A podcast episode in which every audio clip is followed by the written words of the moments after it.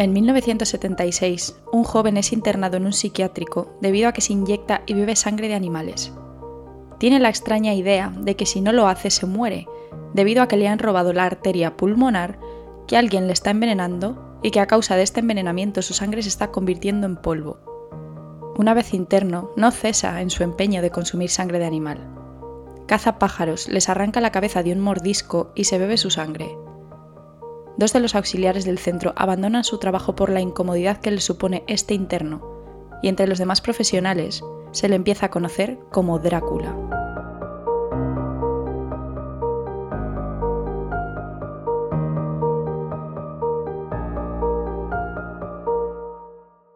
Bienvenidos a Criminología en Serie. Mi nombre es Alejandra Lavín y en primer lugar quería daros las gracias a todos porque este podcast ha quedado en el puesto número 14 de los premios Evox con 304 votos. Creo que es un muy buen puesto para llevar tan poco tiempo en este mundo y estoy muy contenta de que lo hayáis hecho posible. Ahora a seguir trabajando para el año que viene estar un poquito más arriba. El caso de hoy es algo más conocido que otros de este podcast, pero quería que estuviera entre los episodios debido a que la perfilación criminal juega un papel clave y salva muchas vidas. Este es el caso del vampiro de Sacramento.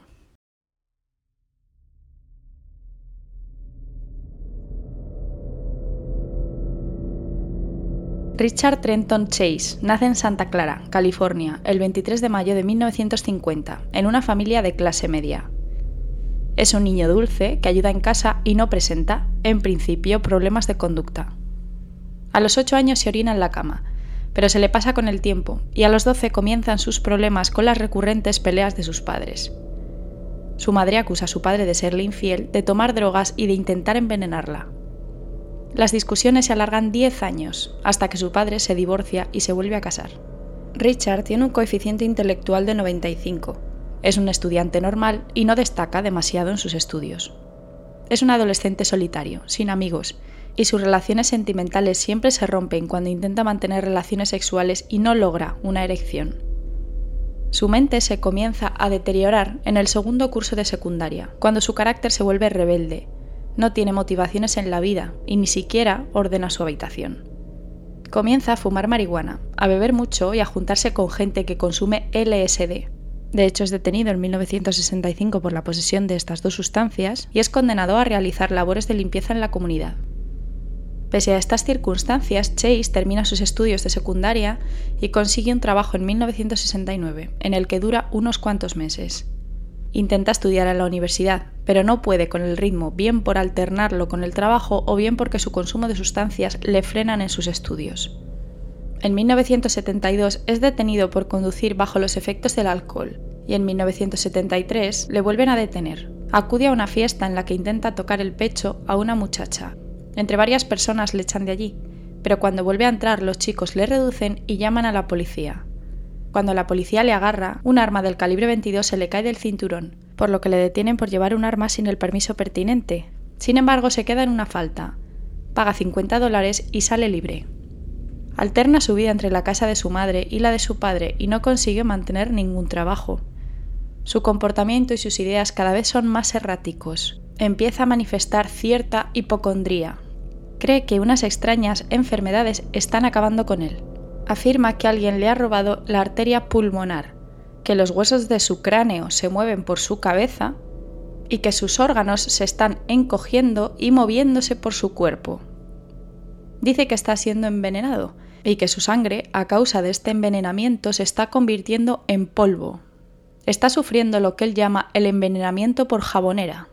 Esto lo explica como que si levantas la pastilla de jabón de cualquier jabonera que tenemos todos en el baño de nuestra casa y la parte de abajo está seca, estás bien. Pero si la parte de abajo está pegajosa, significa que sufres envenenamiento por jabonera. Según él, este envenenamiento convierte la sangre en polvo, entonces la sangre va consumiendo el cuerpo y su energía y reduce las habilidades de la persona. A causa de estas enfermedades que en su cabeza son tan reales, necesita sangre de otros para sobrevivir, por lo que comienza a inyectarse sangre de conejo y por ello es internado en un psiquiátrico en 1976. En su diario escribe, mi sangre está envenenada y un ácido me corroe el hígado. es absolutamente necesario que beba sangre fresca. Un juez designa a varios tutores para que se encarguen de Chase. Además de que es imposible que solo sus padres se encarguen de él, los costes de su medicación arruinarían a su familia, por lo que esta asignación es una manera de que el Estado se encargue de los costes médicos de una persona enferma como Richard. En el psiquiátrico caza pájaros, les arranca la cabeza y se bebe su sangre. Escribe esta hazaña suya en su diario junto con la descripción del sabor de la sangre de los pequeños animales. Entre los trabajadores se le empieza a conocer como Drácula y dos auxiliares abandonan el trabajo por la presencia de Chase. Con la medicación consigue estabilizarse y un psiquiatra le da el alta para tratarlo como paciente externo. Un enfermero diría años después. Cuando nos enteramos de que le iban a soltar, pusimos todos el grito en el cielo, pero no sirvió de nada. Efectivamente, Chase debería estar toda su vida en un psiquiátrico, porque es una persona muy enferma y muy peligrosa. Pero no adelantemos acontecimientos. Finalmente, en 1977, sale del hospital y se queda la mayoría del tiempo con su madre, quien le consigue una casa para que viva solo. Richard vive de una pensión por discapacidad. De algunas de las facturas las paga su padre, quien intenta pasar tiempo con su hijo, sobre todo los fines de semana. Cuando su madre va un día a visitarle, le regaña por tener la casa desordenada y él le prohíbe la entrada.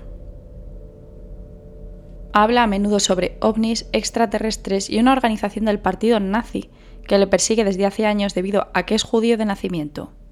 Cosa que no es verdad. Chase no es ni mucho menos judío de nacimiento. A veces oigo voces por teléfono, no sé cuál es su procedencia. Son amenazantes, Suena el teléfono y alguien me dice cosas extrañas. Me siento observado. Sé que alguien me vigila. En agosto de 1977 tiene un incidente en el lago Tahoe. Un policía de una reserva india le detiene debido a que su ropa está cubierta de sangre. En su coche hay un cubo lleno de sangre y varias armas de fuego. Su disculpa es que ha estado cazando conejos. Analizan la sangre y no es de conejos, pero es bovina, por lo que paga una multa y el incidente no va más allá. Desde este momento hasta sus crímenes hay un claro deterioro mental y una escalada en violencia. En septiembre mata al gato de su madre después de discutir con ella. Un mes después compra dos perros en la perrera por 30 dólares. En noviembre responde a un anuncio en el periódico que ofrece cachorros de labrador. Se termina llevando dos por el precio de uno. Este mismo mes roba un perro en su barrio y cuando los dueños ponen carteles por la desaparición de este, les llama por teléfono para acosarles y atormentarles. Además de este robo, la policía recibe varias denuncias por la desaparición de animales domésticos. Chase se hace con estos animales para, al igual que con los pájaros y los conejos anteriormente, inyectarse o beberse su sangre. El 7 de diciembre va a una armería y compra un revólver del calibre 22. En el formulario que debe rellenar diciendo si ha estado en una institución mental, dice que no. Y una vez más, no sé si os acordáis de cuando hablamos de esto mismo en el episodio de la masacre de Virginia Tech, cualquiera puede hacerse con un arma en Estados Unidos sin ningún tipo de control. Tiene que esperar hasta el día 18 para recoger el arma, y mientras sigue secuestrando animales y señalando en los periódicos los anuncios sobre perros gratis. Una vez recoge el revólver, comienza a hacer prácticas sobre las casas de sus vecinos, en una ocasión dispara contra una ventana y la mujer, que está al otro lado, se salva de milagro, ya que se agacha sobre el fregadero en ese momento de casualidad. El 28 de diciembre, recordemos que estamos en el año 77, Ambrose Griffin, un hombre que acaba de regresar de un centro comercial con su esposa, está metiendo la compra desde el coche hasta su casa. Chase le dispara desde su furgoneta dos veces uno de los disparos alcanza a Ambrose en el pecho y muere al instante. El 5 de enero ya del año 78 compra un ejemplar del periódico Sacramento Bee en el que sale un artículo sobre la muerte del señor Griffin. Lo recorta y se lo guarda. El 10 de enero compra tres cajas de munición y el 16 prende fuego a un garaje con intención de asustar a las personas que le molestan en el barrio cuando ponen la música alta. El 23 de este mismo mes intenta entrar en una casa del barrio, pero en la ventana de la cocina se topa de cara con la mujer que vive allí. Entonces se sienta en el patio de esta señora sin moverse durante algún tiempo. La mujer llama a la policía, pero Chase se va antes de que lleguen. Pocos minutos después, un hombre le sorprende cuando éste se había colado en otra casa. Richard huye, y el hombre lo persigue por la calle y lo termina perdiendo. Cuando vuelve a la casa para evaluar los daños, se da cuenta de que Chase se ha llevado algunos objetos de valor, ha defecado en la cama del niño y ha orinado en algunas prendas en un cajón. Estos comportamientos están asociados a robos fetichistas. Esta misma mañana de lunes, Terry Walling ha estado en un centro comercial cercano a su vivienda haciendo efectivo un talón. Su madre la ha llamado a la una y media del mediodía y no ha contestado. Tras concluir su jornada laboral como conductor de una furgoneta de lavandería, alrededor de las seis de la tarde, David Walling, de 24 años, regresa a la modesta casa que alquilan los suburbios. Al llegar descubre a su esposa Terry, de 22 años y embarazada de tres meses, sin vida en el dormitorio, con el abdomen acuchillado. Preso del horror, Walling corre hacia la casa de un vecino, quien rápidamente llama a la policía. Al llegar las autoridades, Walling está tan afectado que no puede articular palabra. El primer oficial en llegar, un ayudante del sheriff, queda totalmente horrorizado. Posteriormente mencionaría que la escena del asesinato de Terry le causaría pesadillas durante meses.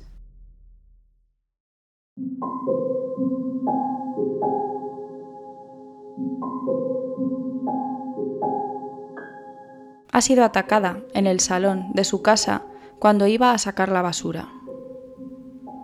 En la escena del crimen hay señales de pelea, que van desde la puerta de entrada hasta el dormitorio. También se encuentran dos casquillos de bala. Terry, antes de morir, llevaba una sudadera y unos pantalones.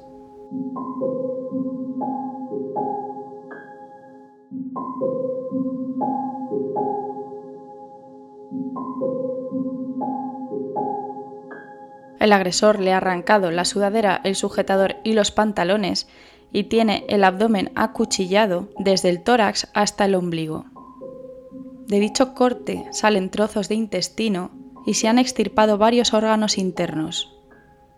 Algunos de estos órganos parece habérselos llevado el asesino. Terry tiene heridas punzantes en el pecho izquierdo y parece ser que el asesino ha removido el cuchillo dentro de estas heridas. Por último, la mujer tiene heces de animales introducidas en la boca. Además, el agresor se ha bebido parte de la sangre de la víctima.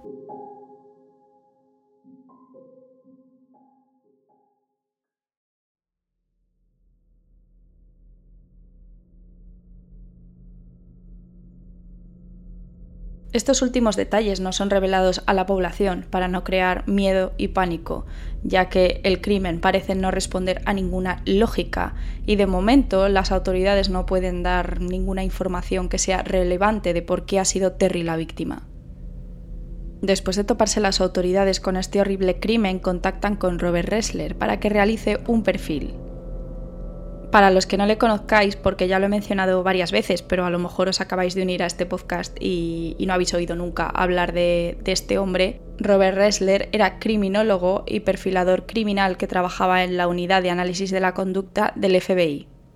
Acuñó junto con John Douglas, su colega, el término asesino en serie, aunque hay rumores de que este término ya se utilizaba en los años 30, pero bueno, oficialmente lo acuñaron ellos dos. Lo que sí que es cierto es que su trabajo fue importantísimo porque a base de hacer entrevistas a Edmund Kemper, Jeffrey Dahmer, Charles Manson, también a Richard Chase, consiguieron entender qué es lo que le pasaba a este tipo de asesinos en serie por la cabeza.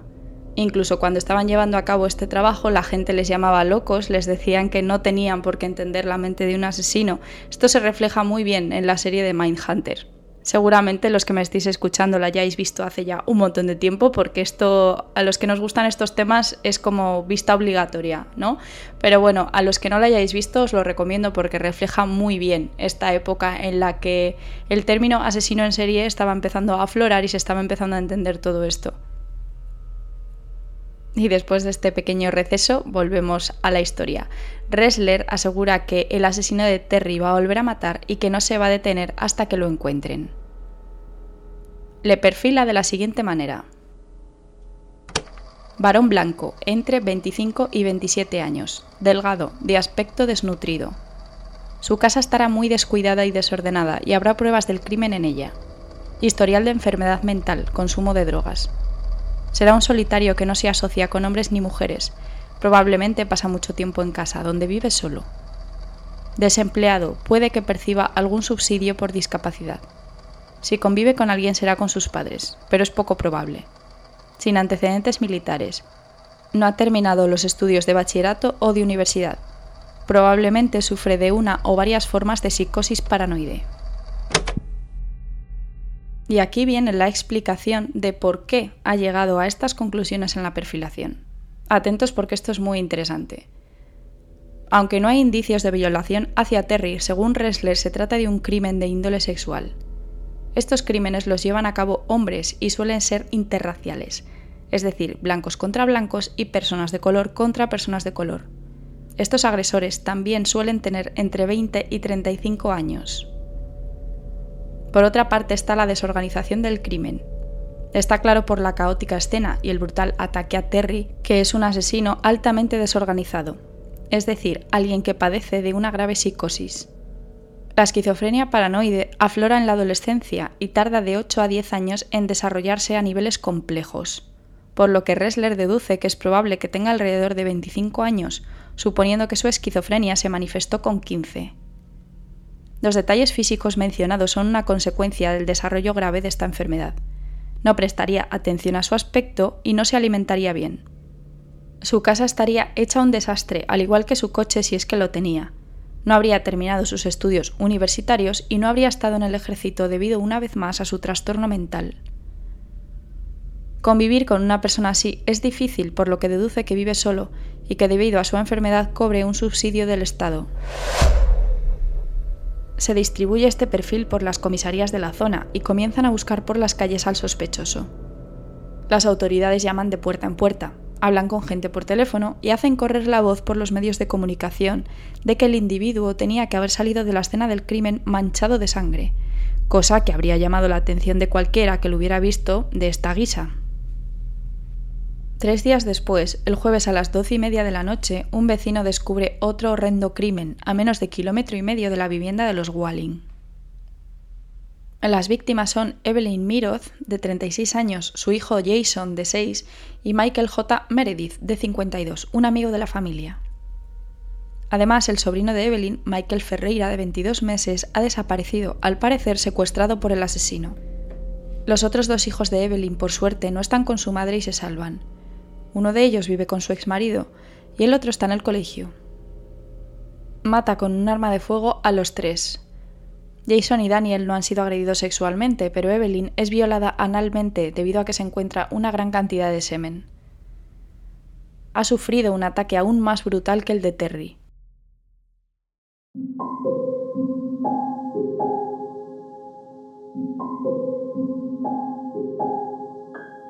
Es encontrada desnuda al borde de la cama con un disparo en la cabeza y dos cortes abdominales en forma de X, por lo que sus intestinos sobresalen. Sus órganos internos han sido seccionados y su cuerpo presenta heridas por arma blanca en el cuello y en la región anal.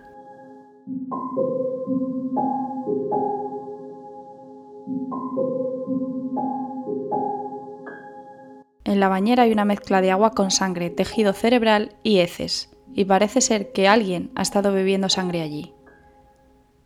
En el parque infantil de Michael encuentran una almohada llena de sangre y un casquillo de bala. Por la cantidad de sangre se temen que el bebé ya no esté vivo. Roba la cartera de Evelyn y su ranchera, la cual aparece abandonada cerca de la escena del crimen con la puerta abierta y las llaves todavía puestas.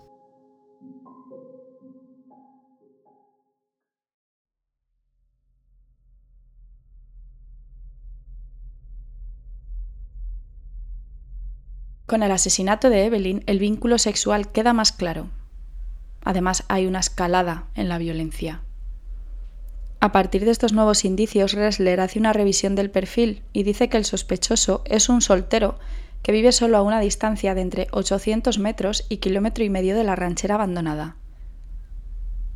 Está convencido de que el sujeto es un hombre muy trastornado que no se preocupa en ocultar nada y que probablemente habría aparcado la ranchera al lado de su propio domicilio. También recalca que tiene un aspecto descuidado y desmelenado y es probable que hubiese cometido robos fetichistas en la zona. Con este nuevo y horrendo crimen la gente empieza a tener miedo, todo el mundo cierra la puerta con doble llave y baja las persianas. Algunos incluso cargan su coche y se marchan. Con estos nuevos datos en el perfil, unos 65 policías salen a la calle y se centran en un radio de 800 metros desde la ranchera abandonada. También, al igual que con el crimen de Terry, se pregunta a los vecinos si han visto a un hombre delgado y de aspecto descuidado, con posibles manchas de sangre en la ropa. Se estrecha el cerco cuando las autoridades son informadas de que han disparado a un perro y lo han destripado cerca del vehículo abandonado. Cuando la policía corre la voz por la zona, el sábado, dos días después de los asesinatos, una mujer de entre 28 y 29 años contacta con ellos y da un poco de luz al caso. Dice haberse encontrado en un centro comercial unas dos horas antes del asesinato de Terry a un compañero de instituto, junto con el que se graduó en 1968. Estaba sucio, demacrado, con costras amarillas alrededor de la boca, muy delgado, con los ojos desorbitados y manchas de sangre en la ropa. No se dio cuenta de quién era hasta que le preguntó si estaba en la moto cuando su antiguo novio, un amigo de Chase, perdió la vida en un accidente. Ella contestó que no y le preguntó quién era. Él contestó que era Richard Chase y ella se distanció diciendo que tenía que ir al banco. La siguió hasta su coche e intentó entrar por el lado del copiloto, sin embargo, la muchacha cerró las puertas con seguro y se marchó rápidamente. Minutos después, Chase atravesó el porche de una casa cercana al centro comercial. Al ser pillado por el dueño de la casa, respondió que simplemente estaba tomando un atajo. Se fue de allí y entró en la casa vecina, la casa perteneciente a Terry Walling. Después de la llamada de esta chica, las autoridades determinan que Richard Chase vive a menos de una manzana de la ranchera y a kilómetro y medio del último perro asesinado y del centro comercial donde se encuentra con su excompañera de instituto. Las autoridades se acercan a vigilar alrededor del domicilio y esperan a que salga. Debido al perfil de Chase y a que saben que posee un arma del calibre 22, no quieren presionarle demasiado. No tendría dudas en disparar, por lo que después de que no atienda a las llamadas telefónicas, uno de los policías se acerca a la finca del administrador fingiendo que necesita utilizar el teléfono. Poco después, Richard aparece por la puerta de la casa con una caja bajo el brazo y con el arma del calibre 22 en su funda. Comienza a correr hacia su furgoneta. Cuando le ven correr, los policías intentan reducirle. Cuando ya se han hecho con él, se le cae el arma e intenta esconder algo que lleva en el bolsillo trasero del pantalón. Resulta ser la cartera de Daniel Meredith. En la caja de cartón lleva trapos empapados en sangre. Su coche está lleno de basura, con periódicos viejos, latas de cerveza, cartones de leche y trapos esparcidos en su interior. También hay una caja de herramientas cerrada con llave y un cuchillo de carnicero de 30 centímetros, así como unas botas de caucho manchadas con lo que parece ser sangre. Su domicilio, como predijo Ressler, está sucio y desordenado. Tiene varios collares de perros y gatos, ropa sucia y llena de sangre. Tres licuadoras con sangre y periódicos con la noticia del crimen de Terry y de Ambrose. También algunos restos humanos en el frigorífico y un recipiente con tejido cerebral. Es de suponer que cuando no le funcionaron los animales pequeños para curarse, ya que sus alucinaciones seguirían presentes en su mente, pasó a animales más grandes, y cuando esto tampoco le funcionó, probó con personas. Encuentran cuchillos en un cajón de la cocina que ha robado en las dos casas en las que ha cometido los crímenes. En la pared hay un calendario con la palabra hoy, en las fechas en las que se han llevado a cabo los asesinatos en casa de los Wallin y los Miroz. La misma inscripción está en 44 fechas más repartidas por todo el año 1978. Rápidamente los investigadores se preguntan si ha habido otros 44 asesinatos más, pero no ha habido ningún crimen que se relacione con los hechos que ha cometido Chase. Así que la duda siempre se quedará en el aire. Después de su detención se le vincula con el asesinato de Ambrose, por lo que las autoridades se percatan de que Terry es su segunda víctima y no la primera. Las pruebas de balística forense realizadas con el revólver del 22 lo confirman. Un equipo de psicólogos y psiquiatras entrevista a la familia y califican a la madre de Chase como la clásica de un esquizofrénico. Palabras textuales, altamente agresiva, hostil y provocadora. A mediados de 1978 aparece el cadáver del bebé de 22 meses enterrado cerca de la casa de Chase. Los familiares de las víctimas demandan a los psiquiatras que dejaron que Chase saliera del hospital, reclamando una considerable indemnización por daños una psiquiatra forense consigue la siguiente información sobre los asesinatos cuando le pregunta si habría seguido matando. La primera persona a la que maté fue por accidente. Mi coche estaba estropeado. Quería irme, pero no tenía transmisión. Tenía que conseguir una casa. Mi madre no me quería acoger en Navidades. Antes siempre me acogía en Navidades.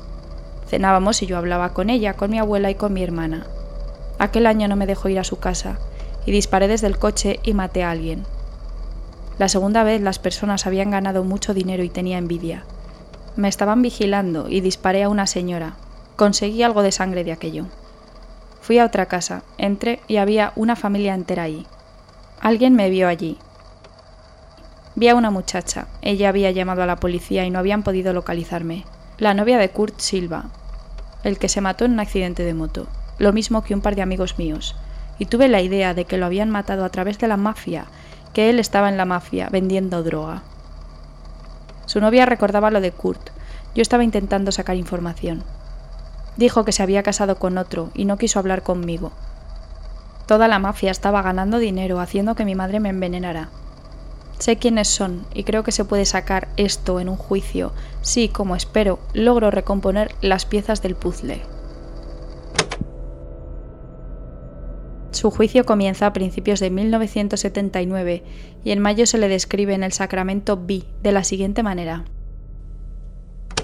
El acusado estaba totalmente apático, sombrío, pelo marrón lacio, ojos apagados y hundidos, tez cetrina y delgadez extrema. No le sobra apenas carne en los huesos. Durante los últimos cuatro meses y medio, Richard Trenton Chase, a solo unas semanas de su 29 cumpleaños, ha estado sentado encorvado, jugando con los papeles que tiene delante de él o con la mirada vacía puesta en las luces fluorescentes de la sala. Es acusado de seis asesinatos en primer grado. La defensa alega que es un enfermo mental incapaz de encarar un juicio y diferenciar entre el bien y el mal. La Fiscalía pide la pena de muerte debido a que había tenido suficiente astucia y conocimiento. El jurado tarda apenas dos horas en deliberar. Es declarado culpable y condenado a muerte en la silla eléctrica. Es destinado al corredor de la muerte de San Quintín a la espera de su ejecución. Robert Ressler no está de acuerdo con la condena debido a que, según su opinión, debería pasar toda su vida en una institución psiquiátrica. En posteriores entrevistas con él, Chase asegura que se vio obligado a matar para mantenerse con vida, debido a que necesitaba esa sangre para vivir, que el envenenamiento de jabonera, el cual hemos explicado al principio del episodio según las ideas delirantes de Chase, estaba poniendo en peligro su vida.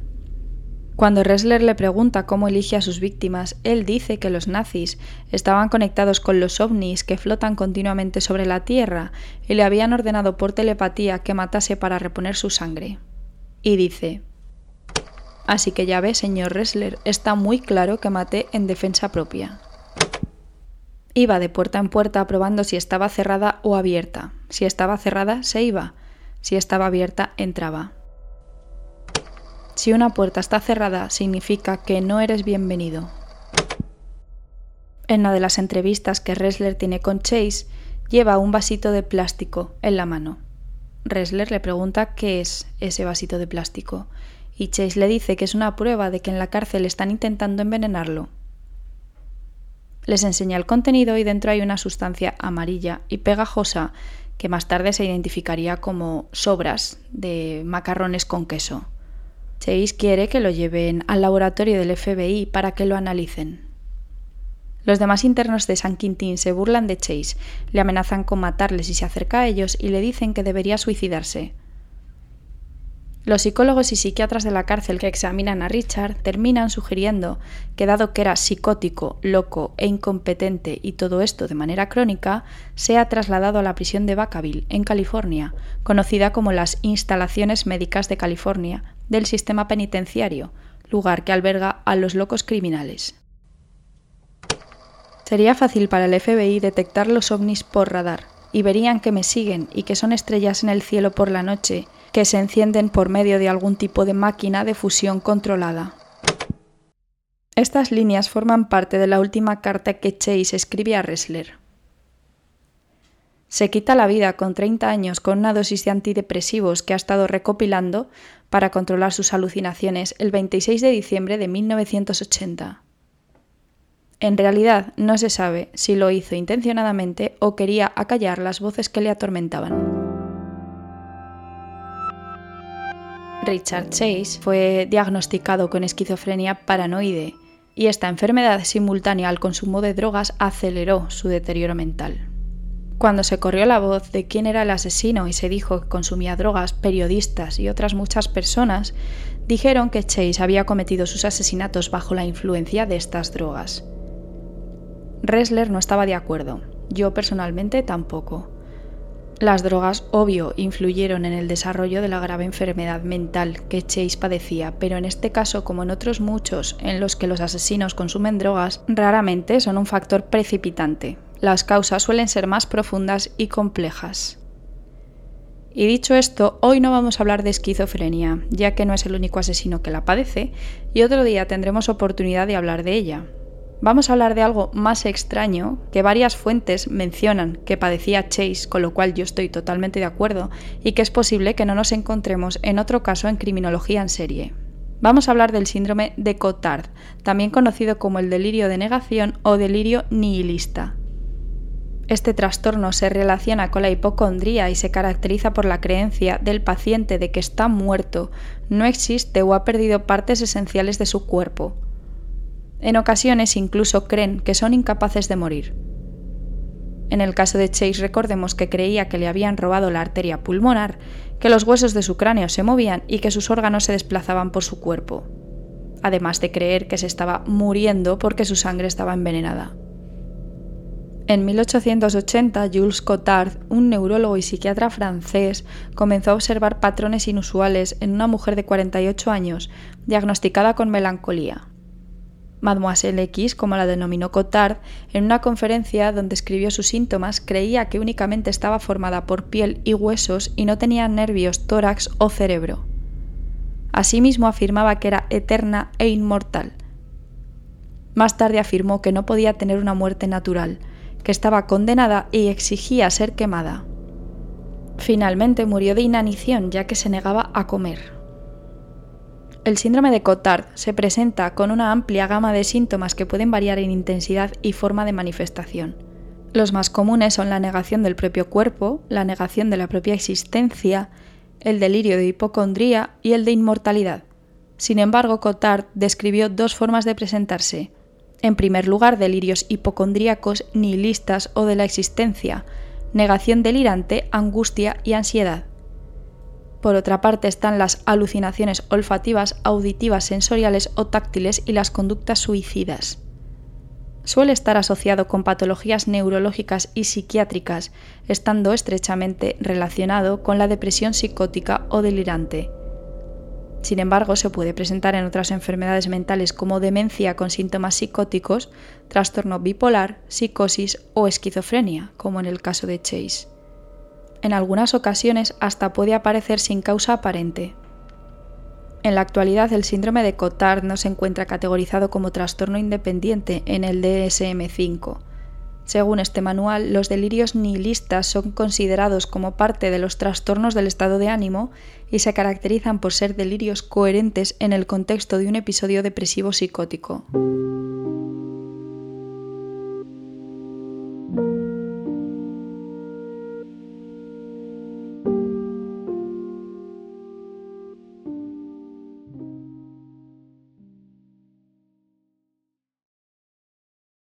Y esta es la historia del vampiro de Sacramento, historia que revela lo desconocida y aterradora que puede llegar a ser la mente humana, historia que nos hace darnos cuenta de la tremenda importancia de la perfilación criminal, la cual cambió el mundo del crimen y que poco después de su nacimiento ya estaba salvando vidas. Gracias por escuchar otro episodio más de Criminología en serie. Espero que os haya gustado y espero vuestros comentarios en Spotify, Evox y en Twitter, en Crimi en serie, donde subiré fotos y curiosidades del caso a lo largo de la semana. Además de en Evox y Spotify, os espero en Podimo, Apple Podcast, Google Podcast y Amazon Music. Recordaros que estoy también en criminologiaenserie.com y que ahí podéis encontrar mis artículos sobre criminología. También podéis uniros al canal de WhatsApp. Os dejo el enlace en la descripción del episodio y os dejo también el enlace en la descripción del podcast. Soy Alejandra Lavín, esto es Criminología en serie y os espero de nuevo la semana que viene.